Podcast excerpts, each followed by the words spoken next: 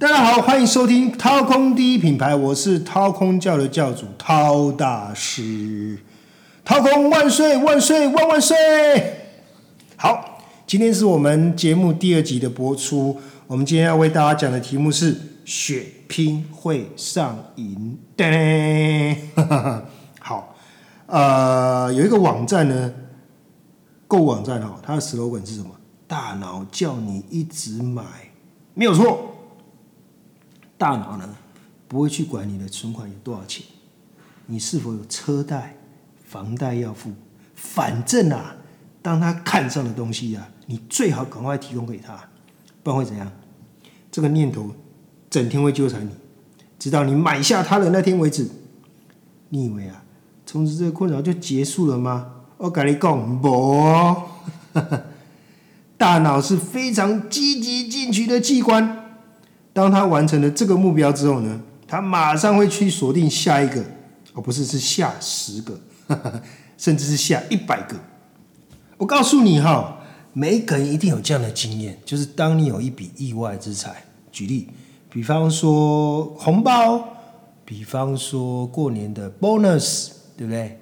年终奖金、股票红利啊，就突然退税，突然天外飞来一笔意外之财。你就会开始怎么样？乱买、特买、大买，或者是很多人中了乐透，拿到几个亿之后呢？不到几年内，全部都花光光。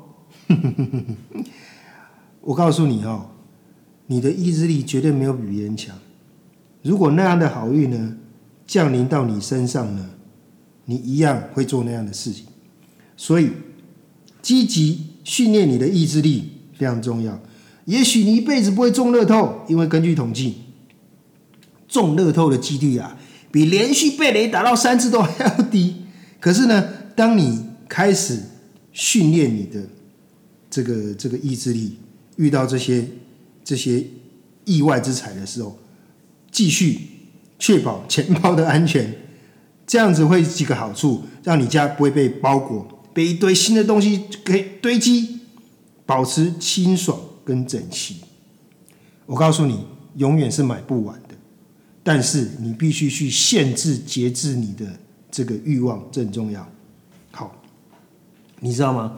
科学家已经证实一件事情：当人们情绪很低落、压力很大的时候，你知道，马上吃个甜食，喝一杯含糖的饮料，可以让你马上心情变好。为什么？因为运动、成就感、吸毒、吃甜食这几件事情呢，都会干嘛？都会让身体马上分泌让你很爽的快乐物质，在脑内分泌多巴胺。所以呢，当人们吃糖的时候呢，都会使多巴胺大量、急速的分泌。那你知道吗？有一个实验室做脑部断层的扫描，发现呢，那糖呢，它上瘾的这个脑部反应跟路径呢，几乎跟毒品一模一样。这难怪呢，美国很多的医生都在积极的这个游游说、鼓吹，希望将糖列为毒品，而不是食品。血拼呢会上瘾的这个机制呢，虽然不像糖那样会让我们身体分泌大量的多巴胺，让我们身体变得很开心，但是你必须承认啊，每次疯狂的血拼完之后，当你提着大包小袋、大箱小箱辛苦的扛回家的时候，或者收到管理室的那一堆包裹的时候啊，你的确会有一种幸福感，还有什么满足感。还有成就感，因为呢，原则上你透过购物某个方面来说呢，是完成了自己的什么梦想清单，也算是了了一个自己的心愿啊。我很想买一个东西就买了，对不对啊？可是可怕的是呢，你必须好好严格管控自己血拼的欲望，如果没有的话呢，轻则会让你荷包失血。家中开始堆积，重则呢欲望持续扩大，你会怎么样？你家里就会开始瘫痪，因为你不断的购买。它跟糖上也是一样的。当你买多了之后，你就没办法继续停止下去了。那血拼本来是好事一桩，就是满足家里自己的一些需要嘛，哦。不过我们老是呢看着自己的，想着别人的，永远觉得怎么啊？下一个再买的会更好。所以血拼的欲望呢，跟情欲很像，非常容易被触动。那是因为你把高配变标配，什么意思哦？就是呢，你把那些本来属于英国皇室贵族才用得起的那些品牌，变成是你的标准配备。举例来说，啊，你本来呃只能开国国产车就好了，可是呢，你硬是要开劳斯莱斯，啊，你不是砸自己的脚吗？可是你知道吗？每个人其实在生活当中都犯了无数这样的错误，就觉得我。也要那样的配备，可是你有没有想过呢？为什么会造成高配变标配，成为每个人的标准配备呢？大家有，我一定要跟大家有。你去想一想哈，今天所有的时尚杂志及趋势的报道，传递给大家大家的这种所谓的生活方式，这些生活方式都不断的引诱刺激你购买许许多多的物品，那才叫上。跟得上时代，能够过上时尚生活啊！媒体所定义的时尚及趋势潮流就是消费，全部都要你花钱花钱花钱再花钱，努力工作就是为了要生活，生活唯一的目的就是要消费，不断的买东西，钱花光再努力工作，成为一个什么恶性的循环？工作就是为了要实现所有的高目标。有个段子说。香港人拜什么佛？香港人拜连卡佛。哈 哈连卡佛是什么佛？连卡佛不是一个佛，它是不少追求品味人士来香港必到的一站。店里呢，设计很多时尚而富艺术气息的环境，提供每季最新款的设计师品牌的男女服饰、配件、美容珠宝、家居用品。所以，连卡佛是香港家喻户晓的时尚标志。所以也偏成为今天一个高级品牌的集中地。你想想看哈，我工作那么努力，为的就是要有更多的钱，更有时间去血拼、去消费。而那些被定义为生活范围的东西，无一不是消费。每一天辛苦的工作、打工，累的躺在床上，为的就是买了一个 AirPod，买一个 iPhone，买一个。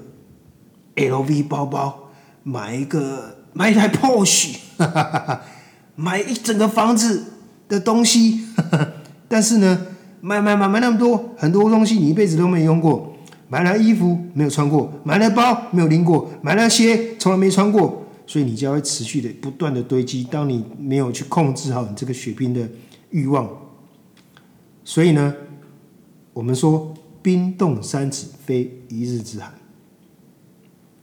当你开始血拼上瘾之后，到最后你买的东西几乎都没有用过，就开始送人啊，不然就是丢掉。可是你知道你为什么到了送人这个地步？你也曾经很想要把它卖掉。可是当你有一天突然把这些陈年旧物再挖出来的时候，这些东西已经过了好几年。要不是它藏在你的橱柜深处被压坏了，要不是它已经过了过了几年之后，早已经不再流行了。我已经旧了。所以那时候很怪，那时候呢，啊，要卖没有好价钱，啊，要送人，哎，也不知道谁要，所以最后就怎样，就是丢。你不是觉得这样子很怪吗？你花了一大笔钱，然后买了一个东西，我很开心，开心两天之后就把它塞到柜子里面去。某年某月的某一天，当你搬家的时候，啊，原来我曾经买过这个 LV 包，啊，原来我曾经买过。这个这个这个什么电器，用了两次，甚至从来没用过，它就藏在这个深处了。所以呢，这就是一种血拼的成瘾的一个机制。可是没有办法，你知道吗？当你每天一打开网络，就开始被媒体催眠洗脑，告诉你什么才是好生活。原来呢，好生活就是每年夏天要去一趟夏威夷。吃一次东京米其林餐厅，要穿这个名牌，提这个包。可是这些都是媒体一手打造出来的啊。可是你却不假思索，全部都买单。苏格拉底说过一句话：“不经思索的人生是不值得过的。”那我们我们却是怎么样，你知道吗？我们是不经炫耀的社交媒体，是不值得别人来看的。因此呢，我们的这些啊购物的举动，或者说我们去餐厅吃饭的时候呢，我们要干嘛？先让手机先用，手机拍好了，我们才可以吃。同样的。当你血拼完之后，第一件事就是放在各大的社交平台，告诉大家说：“你看，我可以开跑车；你看，我今天买这贵很贵的衣服；你看，我在很贵的餐厅吃饭；你看，我买了最新款的什么呃吸尘器。”血拼呢的目的就是为了把它能够晒在社交媒体上，让人觉得：“哦，你好棒哦！哦，你好有钱哦！哇，你好厉害，可以买到这个东西哦，我都没有。”让人羡慕用的，那事实上是呢，创造出这些内容的时尚媒体工作者呢，他甚至连自己都消不消费不起那样的生活，反而每天都要做这样的报道，告诉大家你一定要买这，你要吃那，你要穿那个。那一般的读者，你想想看哦，你就挣那么一点点钱，连一页都没有翻过去，钱就没了，你能够不郁闷吗？所以我每天呢，知道怎么样继续鞭打自己，你会发现我连这样的像样的生活。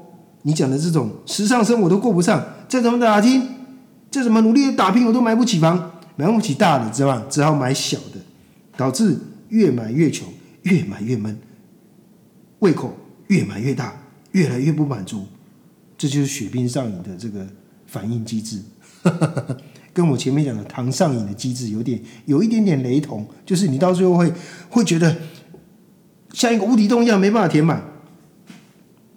陶大师要告诉大家，限制或是刻意的抑制你的购买欲是非常必要的。我们每天呢，只要睁开眼睛，从网络、社交媒体无处不在的各种的广告、公车广告、捷运广告、报纸广告、网络广告、各种广告，我靠，一天二十小时，一年三百六十五天都在引诱着你。我们的血拼欲望每天都要被刺激，好比你身处在一个整个房间，全部都是全裸的金发正妹。看一眼是欣赏，看两眼就开始想入非非，飞飞。看到第三眼就会说：“老板，我通通买了。” 其实啊，这些欲望被挑起都是在一念之间。当你那个突然那种哇受不了、控制不住的时候，你就会剁手下去，你就按下那个购物键了，购物车就结账了，都被呼啊！所以。即使呢，你搬到北极，只要能够连上网络，你就会被引诱。千万不要试探你的意志力。当有一天呢，你成为亿万富豪，我敢告你也会乱花钱、乱把妹。所以呢，中年之后呢，除了体重的增长，还有个好处，就是你有比较强大的什么自知之明啊，不会轻易碰触那些会让你引火自焚的事物。因为只要一个不小心，你就会烧到自己。就像糖，每天的摄摄取的上限是多少？二十五公克，二十五公克，二十五公克，随便一个糖果、巧克力，立刻超过上限了。哦，所以呢，你也一样要知道你自己的上限在哪里。就像你如果真的没有办法控制自己吃糖，那你就要努力的去运动嘛。对不对？有进有出嘛。就像你，如如果真的没有办法控制你的血拼欲望，没问题呀。你要努力的赚钱啊，对不对？你要有更高的收入啊。我不是说你不能买，而是说你必须知道你自己是属于怎么样的看展的人，然后你要去挑选一些你适合你的东西，或者说你消费得起的。可是现在我觉得太多人就是他明明就。不需要开宾士，他要需要开宾士。他明明就拿不起 iPhone，就是一定要拿 iPhone。不是说拿 iPhone 就多了不起，不是这个意思。是说他的收入跟他的工作真的不需要用到那个 level 的东西。你你懂我意思吗？哦，那面对这个无限的欲望，你真的要非常的小心谨慎，因为只要一个不小心，一念之间，你多年的一切就会毁于一旦。你有那么严重吗？哦，我告诉你，血拼这件事情哦，宁愿不急也不要过，因为不急呢，只要哪一天你有钱啊，随时再买都有嘛。啊，你不要觉得，哎呦，错过了怎么办？就没有啦。我以前都觉得哈，我不能错过这一档特价，我不能错过那个特卖，我不能错过这个这个 on sale。可是哈，我改你讲几家代机，这也是我后来慢慢领悟的。我以前都觉得哇，不能错过这个品牌，我好喜欢这品牌哦，就是呃，就就就就钱带不够，或者说在犹豫到底要不要买，然后就忍痛就就就就不买了，或就买了。我跟你讲，买 买跟不买都会出事。比方说，我可能在中央东路看到这个特卖，我就很开心的买了一堆，对不对？然后最后就回家了。哇哈哈！看到这些战利品，好开心的，我家里开始堆积了。然后隔两天呢，可能你晃晃晃晃晃到晃到复兴北路啊，更便宜的同样的品牌的特卖，我居然在这个地方又看到了，而且款式更多、更新。这件事已经发生不止一次了。为什么？因为你要知道，现在全世界是。物质过剩啊，生产过剩啊，所以呢，随时随地都有特卖，你不要紧张，你不要不要担心，错过了就关就就当做是怎样，就当做今天省到了嘛。不买之后会有更新更便宜的出现啊，不要那么急，有缺的再买，而且买适量的就好了，千万不要过度的刺激你的血拼的这种这种。数量跟质量，因为 它其实就像性欲一样，当你一开始刺激它的时候，我跟你讲就停不下来了。所以很小心、很小心的控制，好不好？好，那我刚刚讲哈，这些血拼最重要会造成的问题就是会堆积。再来，你迟早要处理，就是通常是若干年后，我刚刚讲的卖也卖不掉，送又没人要啊，丢掉很浪费，所以怎样？大部分百分之九十九点九九九九有人就会继续把物品留下来，所以你说你家能够不堆积吗？你现在打开你的橱柜、你的衣柜、你家的储藏室，有多少这样的东西？你买了之后就没有用了，甚至开都没有开过，衣服标签都没有撕过。血拼真的就像吸毒一样。非常容易上瘾。如果你买的刚刚好，它会带你为为你带的生活带来便利、愉悦、舒适，因为它就是解决了你的需要，跟解决了你的当下的问题嘛。哦，举例来说，治疗注意力不集中的药叫做利他能，它其实就是安非他命。可是你知道吗？有很多的高中生呢，会刻意的去收集，怎么收集呢？他就去精神科心理医师就去看病，然后告诉医生，反正要做测验嘛，要做一些讨论嘛，哦，跟医生聊嘛，啊，原来这个小朋友真的有注意力不集中，然后医生就开利他能给他，当然这是管制性药品啊，就你要签个名啊，哦，那你知道吗？这些药物当低剂量的使用呢，会极大程度改善患者不专注的问题。可是这些高中生为了让自己很嗨，他大量的、过量的服用之后呢，就会出歹疾啊。就是我刚刚讲的血拼的血拼的这个这个啊，适量的血拼有益身心，解决你的问题；过量的血拼。就会造成倾家荡产，最重要是家造成家里无限期的永久的堆积。涛大师啊，以前没有想通这个道理之前呢，总是觉得啊，东西越多越好，不管是买的、人家送的，或者跟别人要的、人家给我的啊，当然是越多越好啊，对不对？多到我用不完最好啊。我举两个例子哦，你知道有个报纸呢？决定做一个专题，叫做《台湾百大欧阿米刷排行榜》。那接到这个专题的记者呢，他最喜欢吃欧阿米刷了。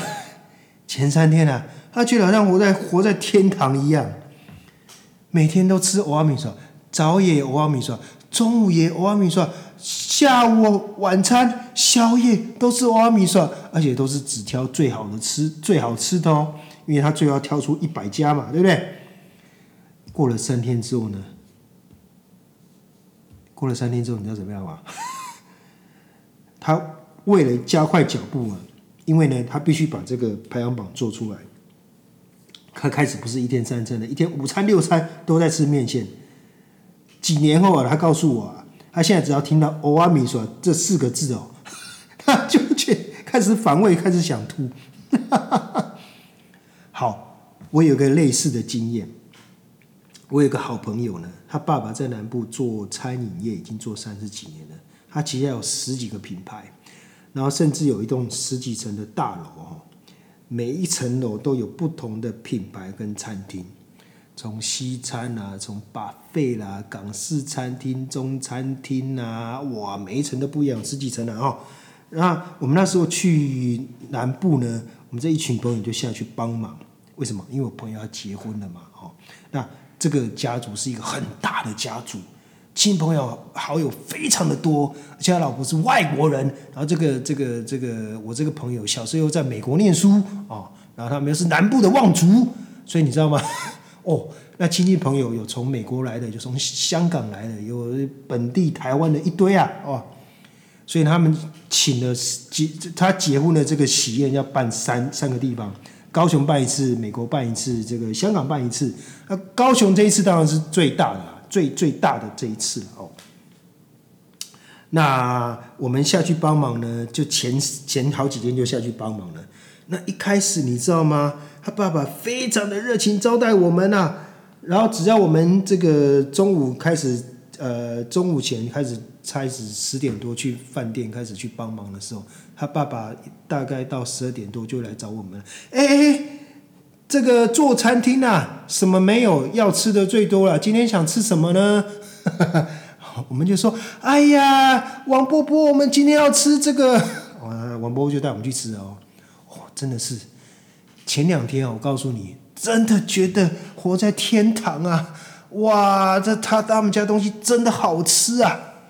到了第四天了，我告诉你，我真的是落荒而逃啊！我就 我就跟他爸爸说啊啊，那个那个王伯伯，我今天那个诶，这个中午有朋友要找我，我我我去我我去外面，我今天就不跟你们吃饭了，谢谢谢谢。我真的不留下来，哎，没没事，谢谢谢谢谢谢。你知道我干嘛？我跑到外面去吃那个青州小菜，去吃那个豆浆烧饼，因为我觉得。每天这种大餐实在是，我觉得快崩溃了，吃到好想吐，你知道吗？大家不知道有没有这样经历？我告诉你哈，你一定有，你可能没有像我刚前面讲的欧阿米索，或这个这个我遇到这个这个这个餐饮餐饮大亨的这个随便你吃的这个经历，可是你一定有买很多你自己喜欢的东西，买到过量，买到堆积，买到超过。你可以使用的范围超过你可以掌控的范围，它就会倒过来变成一一场大灾难。所以呢，今天告诉大家，涛大师告诉大家的血拼会上瘾，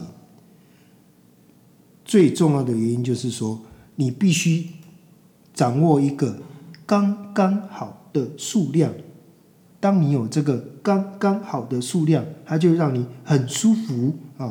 就像我们前面讲的，如果你开始暴饮暴食、爆量的血拼，对你的空间你就开始反胃，因为它会开始堆积，你就开始没有地方摆、没有地方放，你就开始家里就会瘫痪，因为东西太多了。所以陶大师再次提醒大家，血拼会上瘾，大家千万要注意啊！今天节目到此为止。我们下次再见，拜。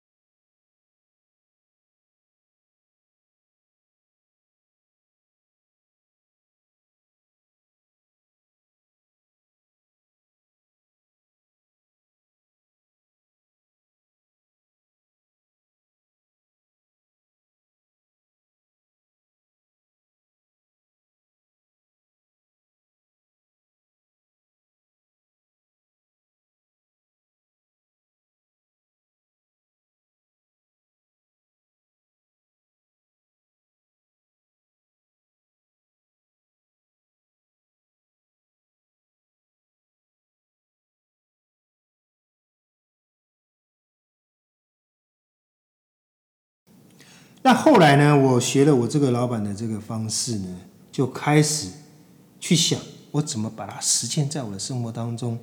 除了他那个每天看新闻的这个练习之外呢，我就开始做一件事情哦，做好几件事啊。第一个，每天走不同的路回家，或者是我到同一个地方出差，我就选不同的方式交通工具抵达目的地。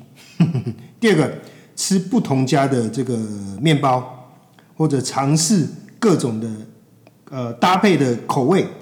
好，比方说面包呢，可以加这个芝麻酱，可以加花生酱。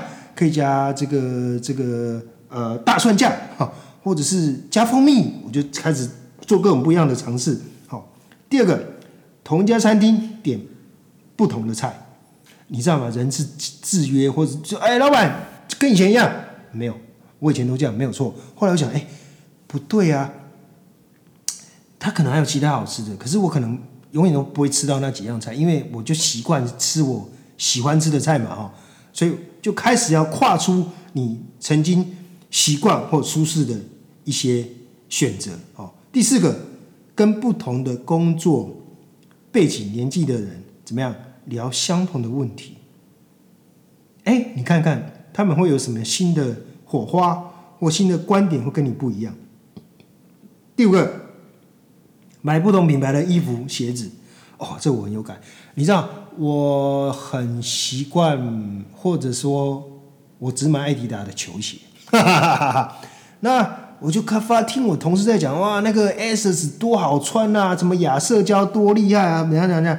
然后有一天突然发现呢，呃，这个这我们公司附近呢，刚好有 S S 的特卖，我就买了一双来穿，还真是不错哎，我这辈子第一双的 Asus 的鞋子。你知道吗？哎，你这样是不是从此就多了一个选项，多了一个选择？你就不会局限在你自己的框框里面嘛？哈。最后一个，不要让自己老是做重复、做相同的事，要勇于尝试，跨出舒适圈及你习惯的事情。好，经过这么多年这些不要脸的自主训练之后呢，我发现我的人生呢，从做什么事都害怕，到现在觉得说。只要不死人哦，我都可以来试看看哦。所以自从开始这些反制约的练习之后呢，我的包容度就变得非常的大。而且我相信我不一定是对的，我可能会错。那呃，因为呢，我自己已经过了中年了，怎么样？人脉、经历、经验怎么样？极其有限，它也可可以变成是你的限制。可是我想说，其实我们在同一个领域。做很久了，就觉得自己看的东西真的蛮有限的。那别人如果可以一语道破，让我赶快醒过来，避免很多错误，这样不是很好吗？OK，事后诸葛来看呢，很多我当年放不下面子的事情呢，如果我现在据理力争去争取的话呢，现在的我下场会很惨的。男人呐，到了中年呐，想开了是保命很重要的一个法宝。你没有很强，可是你也不弱，所以在自信跟谦卑当中，你要找到一个平衡点，保持弹性，不要去顾你的面子，把事情做好才是王道。OK，这就是我们今天跟大家分享的反制约。我们下一次再继续跟大家分享其他更多更好的有关三十岁跟四十岁的话题。下次见，拜。